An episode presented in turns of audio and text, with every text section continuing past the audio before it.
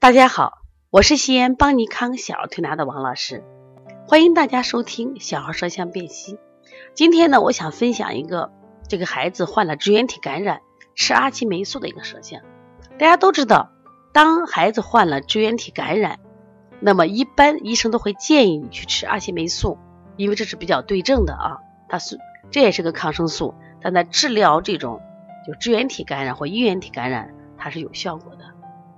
那么确实，它对症也有效果，但是他发现没这个药，医生都会嘱咐你，一般都是吃四停三或吃三停四，连续吃一个月或者甚至更多。为什么？因为这个支原体感染的疾病呀，它这个病程会比较长，而且它的预后不好，就很差。什么意思？就是半年内它容易复发，就是半年内去检查，它可能这种感染的这个东西还在。所以医生说，你一次把它治到根儿，多吃多吃一些药。但是我就觉得这就是个双向的，当你去杀支原体、衣原体的感染这个疾病的这个微生物的时候，其实对人体无形中也是一种伤害，因为它杀菌嘛，是不是？那么因此在这个时候，你发现这类的孩子就会出现胃口不好，或者是什么呀？比如腹胀、腹痛、那脸色变黄。那我今天想从舌象上来分析。最近我们的小欣欣就是患了支原体感染，其实这个孩子精神挺好，他虽然咳，家里人就不想让咳，那就配合吃药。其实我说精神好，其实不需要吃药。人体是个生物体，它有很强的这种自愈能力。结果就吃，吃了以后有个最大的问题，就咳嗽啊，它确实也在减轻。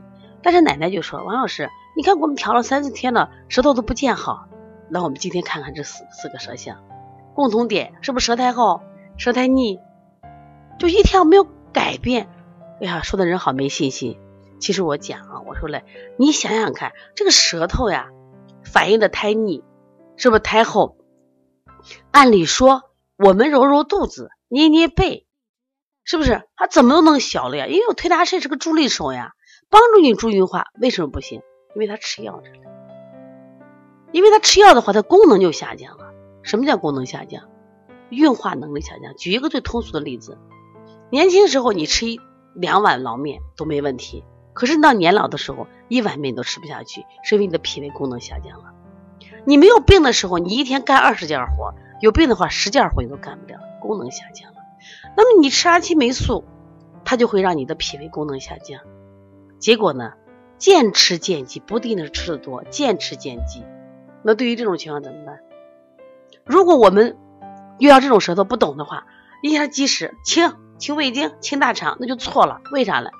它是功能下降的积食，你反而要助运，像补脾外劳宫，最多用个揉板揉板门，以后都不用清胃经，用揉板门。揉板门是啥？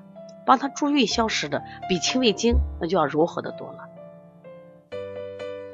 所以说我希望大家在用药的时候一定要慎重。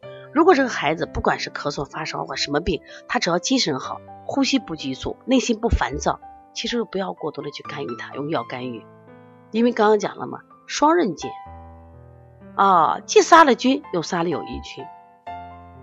希望大家一定要重视。如果孩子精神状态好，希望大家都真的学点推拿，或者你坐到你们家门口的推拿馆什么推一推，揉一揉，帮助他什么呀？增加点正气，正能量足了，孩子抵御疾病的能量就足了，他就好了。你们就一味的吃药吃药吃药，所以说你越着急，其实看起来对孩子是有好处的，好把病早早杀死，他其实对孩子的伤害也同时存在了。所以如果你的孩子啊也容易什么患支原体感染，我希望这个分享对你有所帮助。那最近呢，邦尼康呢啊也出了一些书，特别是咳嗽的书，马上就要出版了啊，里面写了好多好多种类型的咳嗽，不光是。风寒咳嗽、风热咳嗽，我们西医病名的支气管炎咳嗽啊，这个支原体咳嗽，包括我们按时辰，白天不咳，晚上咳啊，早上不咳，下午咳，我们从各种角度进行分析。